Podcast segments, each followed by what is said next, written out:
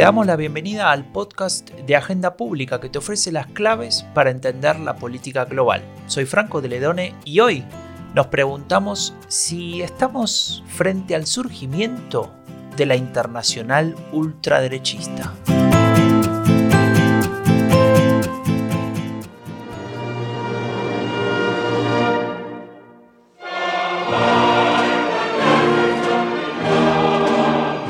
Por si todavía no la reconociste, te cuento. Esto que estamos escuchando de fondo son los acordes de la internacional ultraderechista. No, no, Franco, Franco, no, no. ¿Qué no? No, no, no, no va, no. ¿No va la canción? Empecemos de vuelta, no va.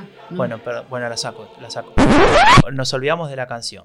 A ver, Quedémonos entonces con lo que nos importa en agenda pública, que son las preguntas. Eso es lo importante. Hoy eh, agregamos otro episodio de esta serie sobre partidos políticos, eh, sobre sus posicionamientos en el espectro ideológico, sus valores, sus contenidos, etc. Y nos enfocamos en la progresiva internacionalización de la ultraderecha las distintas expresiones de la derecha radical en el mundo está intentando tener redes, organizarse, generar cierto intercambio para legitimar su agenda y también para ganar visibilidad, entre muchas otras cosas. Pero, ¿esto es algo viable? Y de ser así, ¿cómo lo están haciendo? ¿Cuáles herramientas están usando? ¿Qué rol juegan los distintos partidos políticos de derecha radical a ambos lados del Atlántico?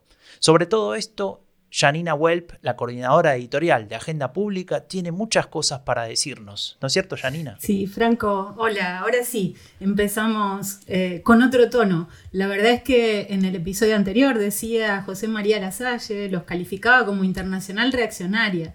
Y es, es verdad que ha llamado mucho la atención en los últimos tiempos esta especie de proyecto de internacionalización de la extrema derecha que está muy en boga y no creemos que sea una cuestión efímera. Por eso hemos decidido dedicarle un episodio y tratar de entender un poco más y mejor qué es lo que implica y qué chances tiene, sobre todo, de consolidarse, de ampliarse.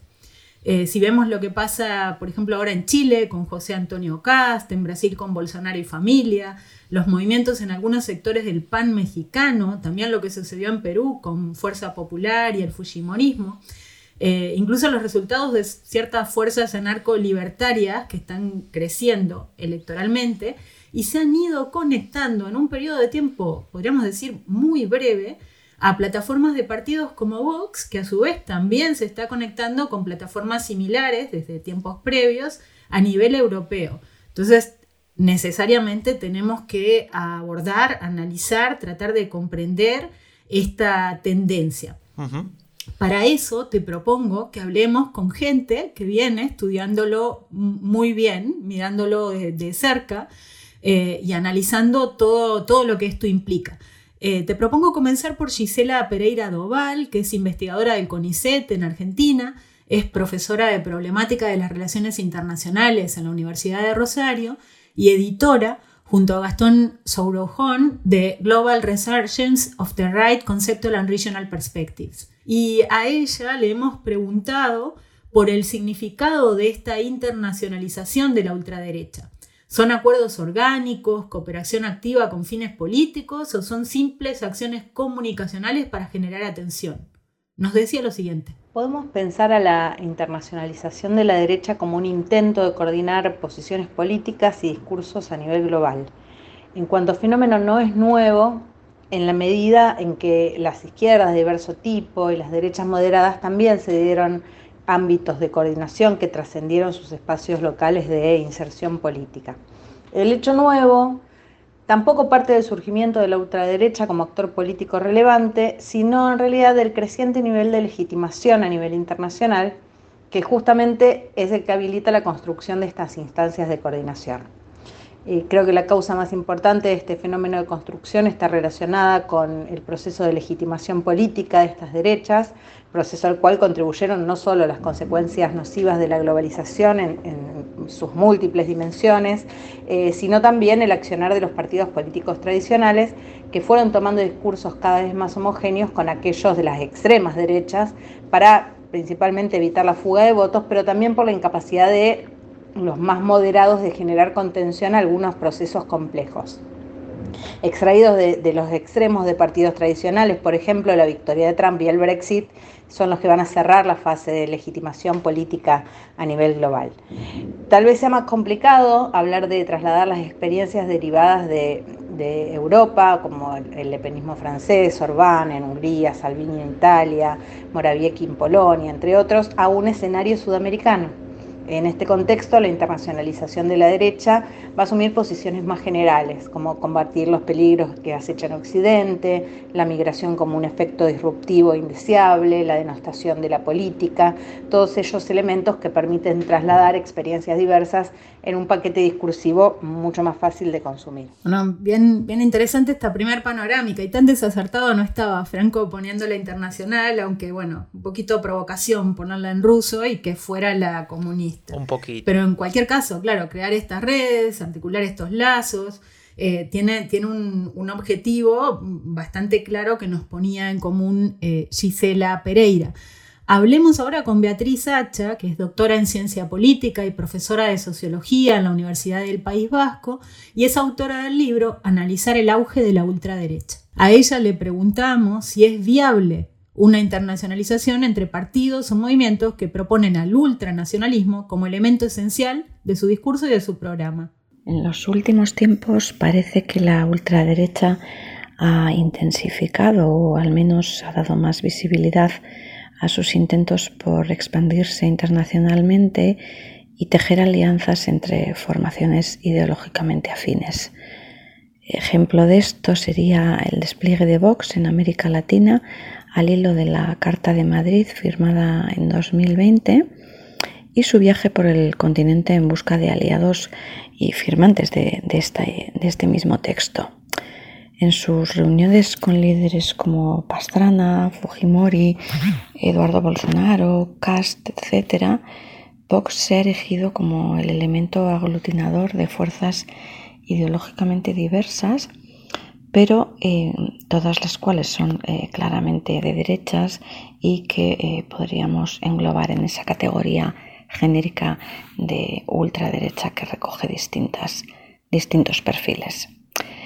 Creo que es pronto aún para conocer el alcance real de esta política de alianzas que también está llevando a Vox a tratar de señalarse y de significarse como un actor político relevante en el escenario del Parlamento Europeo. Es evidente que las noticias sobre el establecimiento de acuerdos entre estas eh, formaciones políticas consiguen proyectar una imagen de fortaleza y de dinamismo em, con respecto a estos movimientos. ¿no? En cierto sentido, bueno, parece que asistimos a la, a la eclosión de un movimiento a escala mundial, eh, pero lo cierto es que su alcance político real eh, puede ser bastante más pequeño. En ese sentido, desde el punto de vista comunicativo, el efecto es, es muy claro se genera, como con tantos otros asuntos de actualidad, atención mediática y con ella más visibilidad.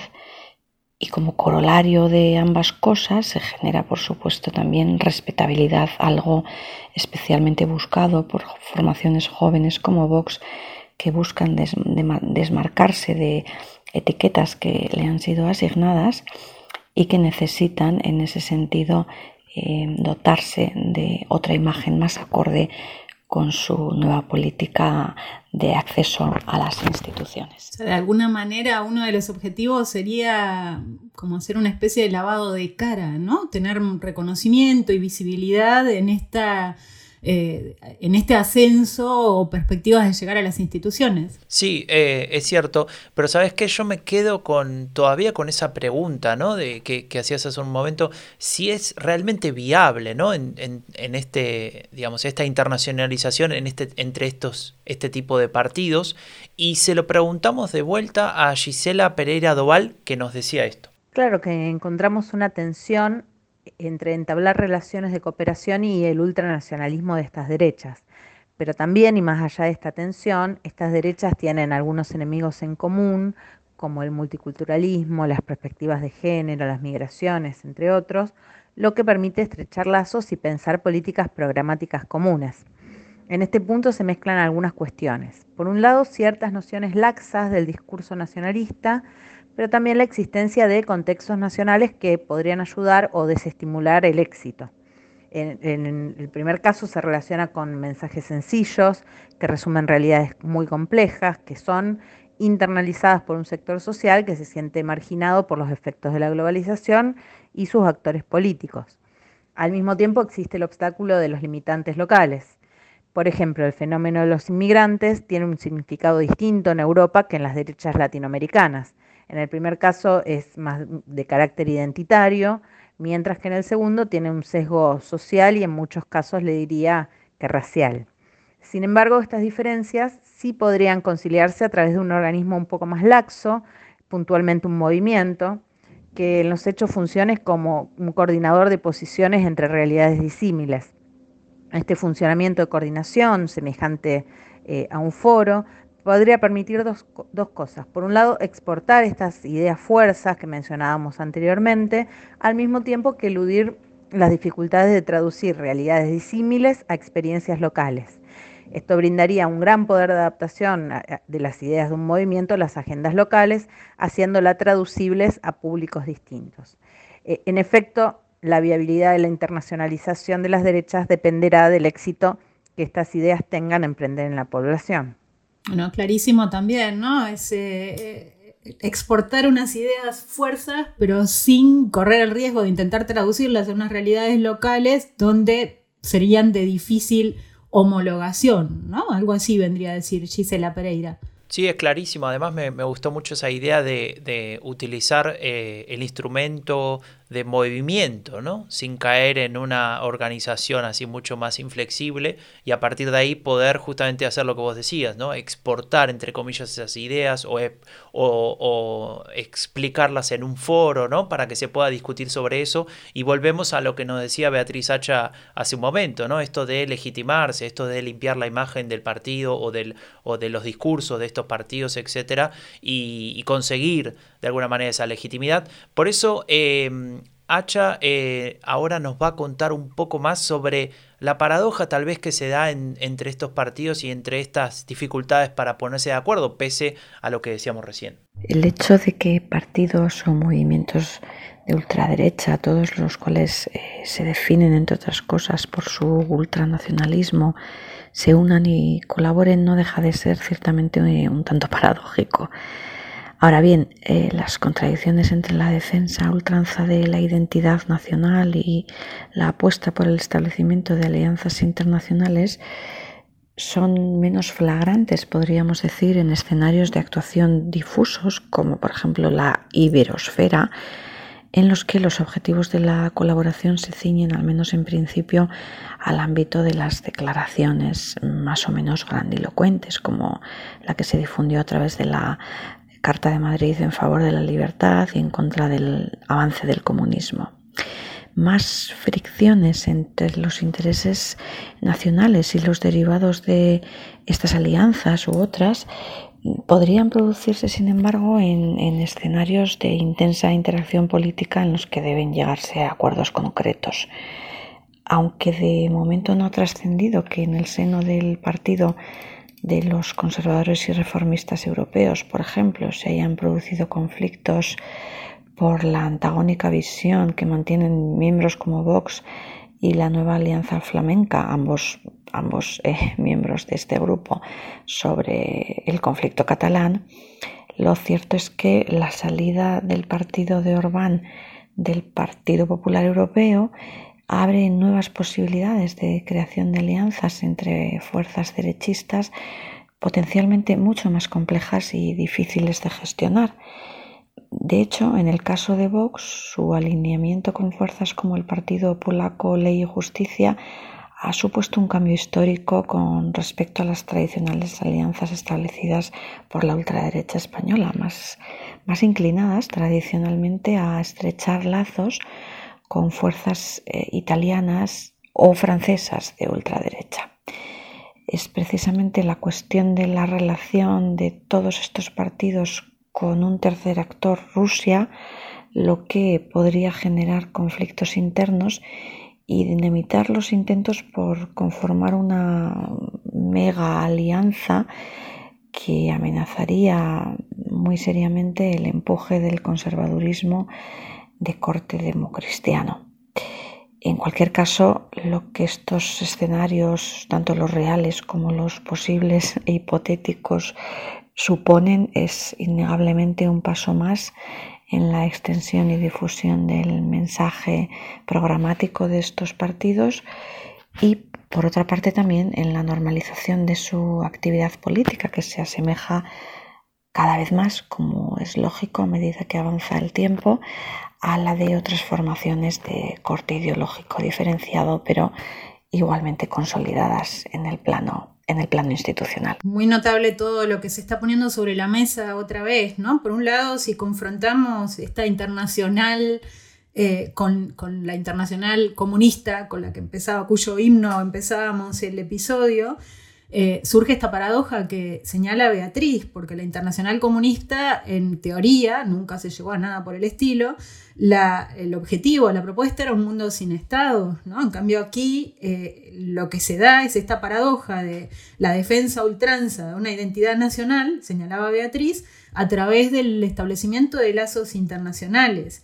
Y en ese sentido también me parece que podemos avanzar un poco más en cómo se va dando esa internacional y en descubrirle o poner en evidencia estos flancos que ya anticipaba Beatriz, porque, por un lado, esta autodeterminación de los pueblos que se vendría a, defender o promover, eh, se hace de alguna manera levantando las banderas de los derechos humanos, pero a su vez amparando a los estados a hacer lo que quieran en su territorio.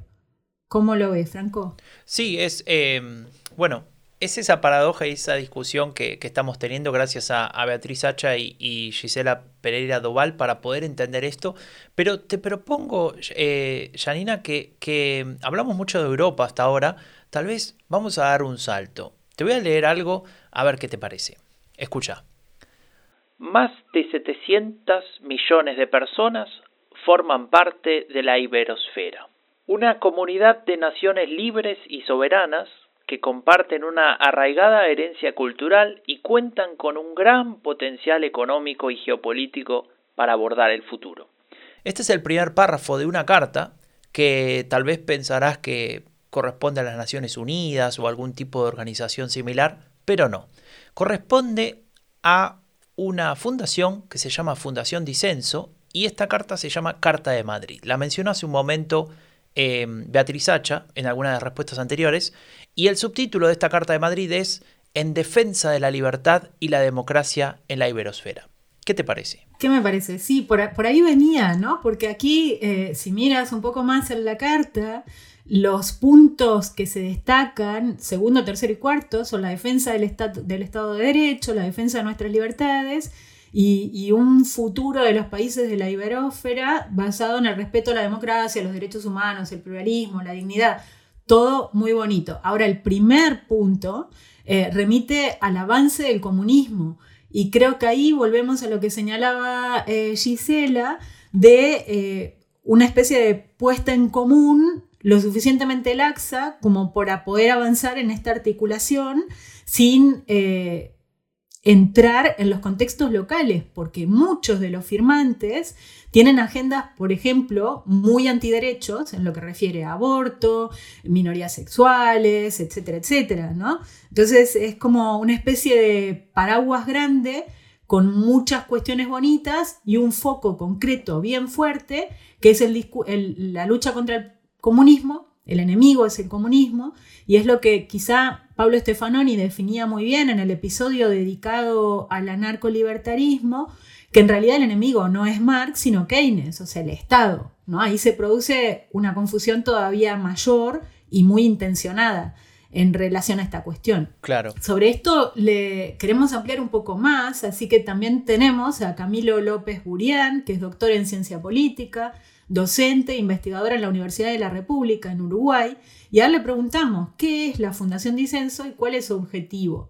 ¿Es una internacional socialista de las derechas radicales? La Fundación Disenso es el think tank de Vox. recibe distintos apoyos. Uno de sus apoyos es eh, la tan famosa Atlas Network. Y junto a la Gaceta de la Iberosfera se constituyen las dos herramientas principales de proyección política de Vox hacia el espacio latinoamericano. La estrategia que Vox está desplegando en la región permite la articulación política de actores reaccionarios que no son necesariamente homogéneos entre sí, pero que logran constituir una manifestación de lo que con José Antonio Zanauja hemos venido trabajando bajo la idea de internacionalismo reaccionario. La Carta de Madrid es una herramienta estratégica para articular a estas derechas radicales o, neopatriotas latinoamericanas y también atraer actores de la derecha y centroderecha liberal más tradicional dentro de este discurso. En el centro hay una idea de repolitización muy fuerte y de resignificación de la idea de lo iberoamericano a partir de dos, cosas, de dos elementos, de la idea de hispanidad y la idea de dicotómica de comunismo-libertad. El concepto de Iberoamérica se construyó desde el multilateralismo y sin embargo a este se le, se le contrapone una reivindicación de hispanidad que en el fondo es parte de esta contestación al orden liberal internacional de la globalización, a este perfil antiglobalista de los neopatriotas. ¿Cómo repiensan la región? Bueno, desde la idea de Iberoesfera, entendida esta Iberoesfera como la comunidad de naciones libres y soberanas que comparten una arraigada herencia cultural. Y Vox impulsa esto desde la Fundación de Censo. Esta idea de Iberoesfera es lanzada por, Santiago Bascal y es la idea de naciones iberoamericanas que comparten elementos culturales y forman entonces una unidad de destino frente al globalismo que procede en términos generales desde un mundo anglosajón. Este concepto de iberoesfera se caracteriza por tres elementos, es antiglobalista, anticosmopolita y antieuropeo. Esa idea de la, hispanidad reivindica un orden, una tradición, tiene una genealogía con el catolicismo y el pensamiento conservador, nacionalista y antiliberal, tanto en América Latina como en la España franquista. Eh, es un poco esta idea de que frente a la agenda globalista que es vista por los neopatriotas como anticristiana, antinacional o antifamilia, se levanta esa bandera de la hispanidad para luchar por esos valores. Esta idea de la hispanidad es compartida tanto por Vox como por el ala asnarista del Partido Popular Español, por el sector más extremista del partido. Históricamente han existido un entrelazamiento en este discurso de la idea de hispanidad y anticomunismo. La Carta de Madrid lo coloca en el, centro de esta idea y coloca esta dicotomía eh, en forma de comunismo-libertad. Esto articula un ellos y un nosotros que define la política en clave de conflicto con ciertas reminiscencias schmittianas. Hay una, una idea esta idea es una idea que, usa en la campaña, por ejemplo, Isabel, que usó en la campaña Isabel Díaz Ayuso cuando se presentó a la presidencia de la Comunidad de Madrid como representante del ala narista del PP. Y también, por ejemplo, puede verse en la última elección en Perú eh, en los planteos de Keiko Fujimori. Esta dicotomización construye sentidos y polariza y hace que todo lo que no esté representado por la derecha neopatriota sea comunismo. Esto es muy importante tener presente esta acción de Vox en la región, porque luego de la expulsión de Víctor Orbán del Partido Popular Europeo, Orbán articula una coalición de 16 partidos de derecha radical o de neopatriotas y a Vox parece haberle eh, tocado el rol de extender esa alianza al mundo latinoamericano a través de la Fundación Disenso y la Carta de Madrid. Bueno, este rol que, empieza a jugar Vox en, en América Latina, en lo que ellos llaman Iberosfera, eh, es algo bastante relevante para entender un poco el escenario internacional y qué es lo que estamos viendo en los medios de comunicación, porque hemos visto eh, hace no mucho tiempo eh, diferentes artículos que hacen referencia a, ciertos sectores en diferentes países que firman la Carta de Madrid en un, en un acto ahí muy, muy comunicacional, con, mucha escenificación. Y en realidad lo que, nos vamos, eh, lo que tenemos que preguntarnos es cuál es el verdadero impacto de eso. ¿no? Después más adelante Beatriz Sacha nos va a decir algo al respecto, pero creo que es interesante entender eh, esta lógica estratégica con, cierta... Eh, con ciertos objetivos a nivel internacional que se van articulando a partir de lo, que, sucede con, con este tipo de partidos. Sí, entonces nos, va quedando muy claro algo que decía Belén Fernández en un artículo que salió en Agenda Pública hace un tiempo sobre esta temática titulada Unir para Dividir. Ella resaltaba que había en esta articulación de las, de las extremas derechas una dimensión ideológica, comparten a grandes rasgos unas ideas, también destacaba lo que se ha venido destacando aquí, la diversidad, si empezamos a profundizar en qué implican esas ideas, el segundo elemento de legitimación, o sea, obtener reconocimiento y visibilidad, y eh, el artículo de Belén Fernández se centraba en el nivel europeo, entonces también resaltaba una tercera dimensión, que es el utilitarismo, o sea, acceder a recursos y articularse en grupos en el, Parlamento Europeo para promover su agenda, algo que creo que destacaba también eh, Camilo en su intervención. Eh, la contradicción es que esa agenda es ultranacionalista, algo que hemos venido señalando en varias ocasiones a lo largo de este episodio. Ahora nos preguntamos también qué pasa si miramos a otros contextos, qué pasa por ejemplo en Estados Unidos, donde en principio las distancias parecen todavía mucho mayores que las que puede haber entre, entre estas, eh, estas derechas ultra en el nivel europeo. ¿Ha creado la extrema derecha alianzas transatlánticas desde Estados Unidos? Eh, bueno, lo primero apuntar que históricamente siempre ha sido eh, difícil eh, para partidos nacionalistas, para partidos de extrema derecha, crearán alianzas, entre otras cosas, porque en parte de su núcleo ideológico está la idea de que toda posición política tiene que estar enmarcada en un contexto nacional o en un contexto local. Pueden también surgir roces, evidentemente, entre partidos que, que ponen tanto énfasis en, en, su nacionalismo, puede haber intereses divergentes. tenemos el ejemplo famoso de en 1964 esta conferencia entre partidos fascistas que se intentó en el sur de Francia y que salió fatal porque había todo tipo de, todo tipo de problemas. Eh, entonces, por, por, empezar por ese punto, es, es más difícil internacionalizar la, a la otra derecha que, por ejemplo, una forma de, de conservadurismo más liberal, más moderado, o por supuesto a, a tendencias izquierdistas que al final suelen ser, suelen ser cosmopolitas, internacionalistas, etc. Estamos escuchando a Daniel Rueda, él es investigador en el King's College de Londres, es experto en fascismo y populismo de derechas. Eh, a él le preguntamos también por la influencia de Trump en su periodo en el gobierno en estas tendencias que está describiendo. Bueno, la victoria de Trump ha sido un, eh, ha hecho un poco de faro para muchas, eh, para muchas fuerzas europeas, entre otras cosas porque no solo, no solo las fuerzas de extrema derecha, sino que todas las fuerzas políticas en Europa hasta cierto punto viven mirando hacia Estados Unidos. Eh, si bien su mapa, su mapa político es, es distinto, es, es, difícil hacer equivalencias, por ejemplo, entre los demócratas y la izquierda europea, y, pero también entre los republicanos y los conservadores europeos. En general yo diría que la dinámica es más bien eh, intraeuropea, incluyendo a Rusia y los focos de inspiración ideológica creo que históricamente han sido Alemania, Francia y, e Italia. Y entonces yo no, no, no haría especial énfasis en, el rol de Estados Unidos.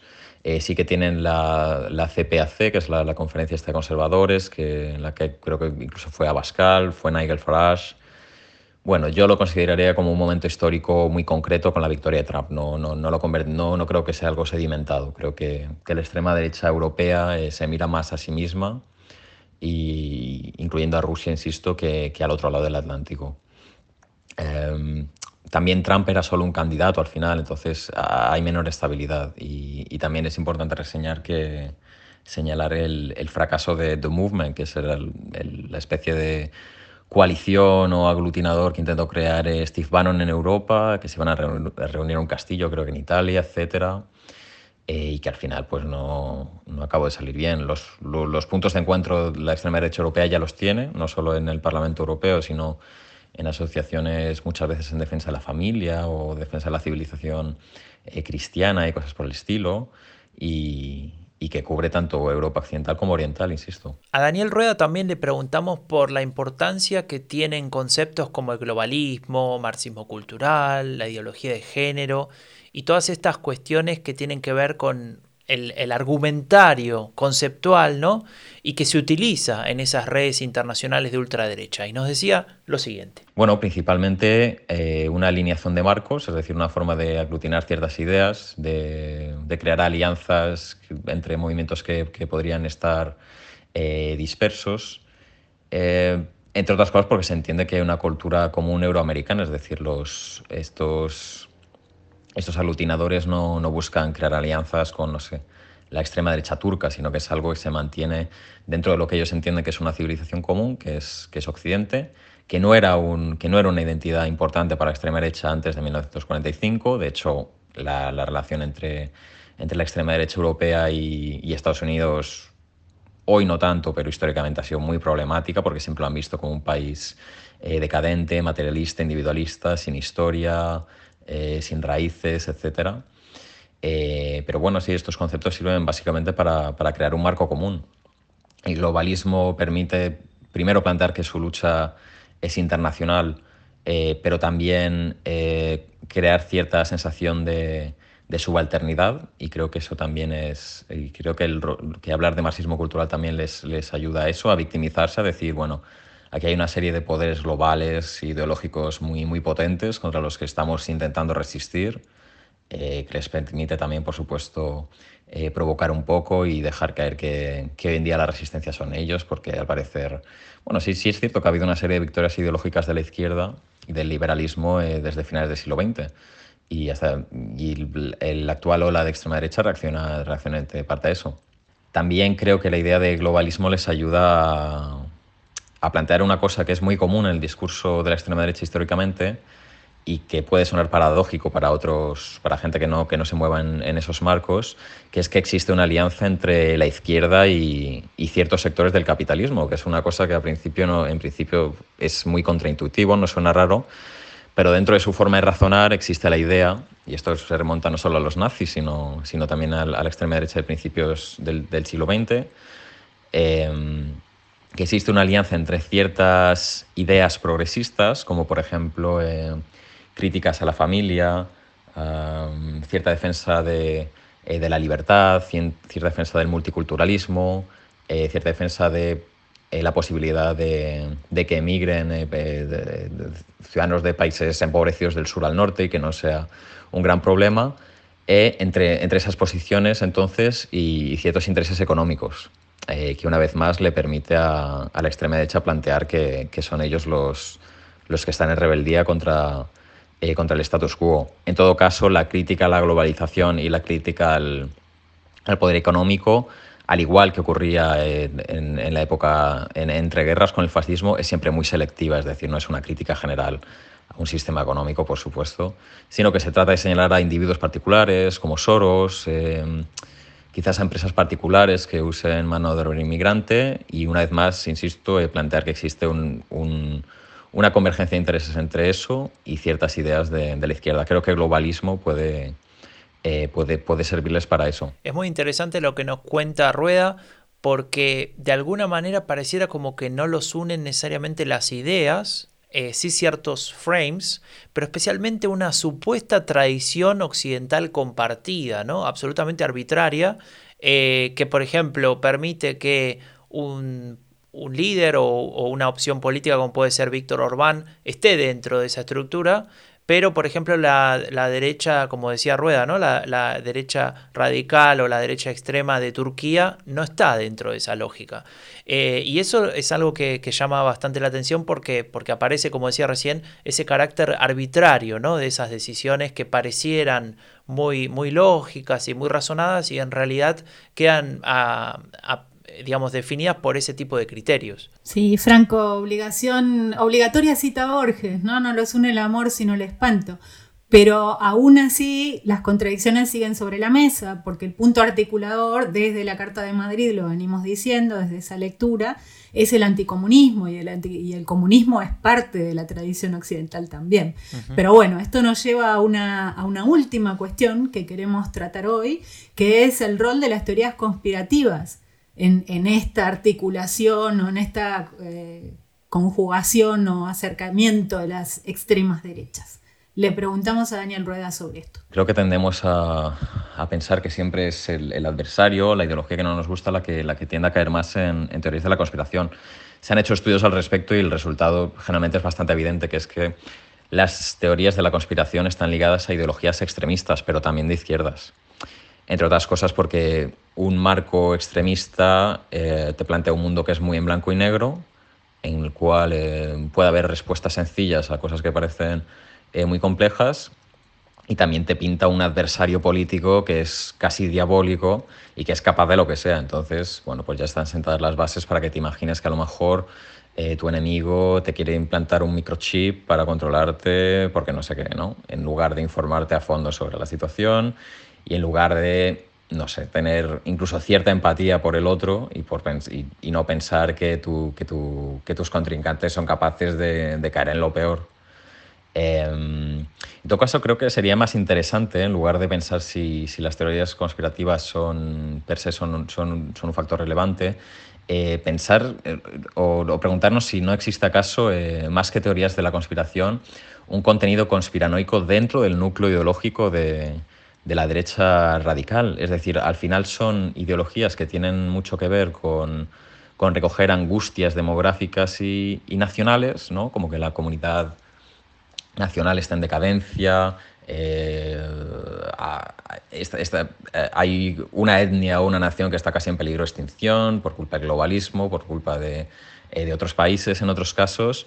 Y ello sí que invita a, cierta paranoia, pero yo más que, más que, más que pensar en, en teorías de la conspiración en particular, creo que también sería interesante preguntarnos hasta qué punto la propia, la propia derecha radical no es conspiranoica ya, pero per se, pero no, no porque hable de vacunas eh, que en el fondo sirven para, para, controlar a la población, sino, sino que sus, sus propios temores les invitan a, a ese, a caer en conspiranoias al final. Bueno, esta idea de rueda, ¿no? Que, que, sostiene que tal vez esas ideas conspirativas son un componente innato, ¿no? De la derecha radical, es algo interesante y es algo en lo que profundiza Beatriz Hacha. La escuchamos. Las organizaciones internacionales han sido un blanco recurrente y un objeto habitual de las críticas de los partidos y movimientos de ultraderecha porque su misma existencia socava de alguna manera los cimientos de la soberanía nacional y porque con su actividad en pro del trabajo común,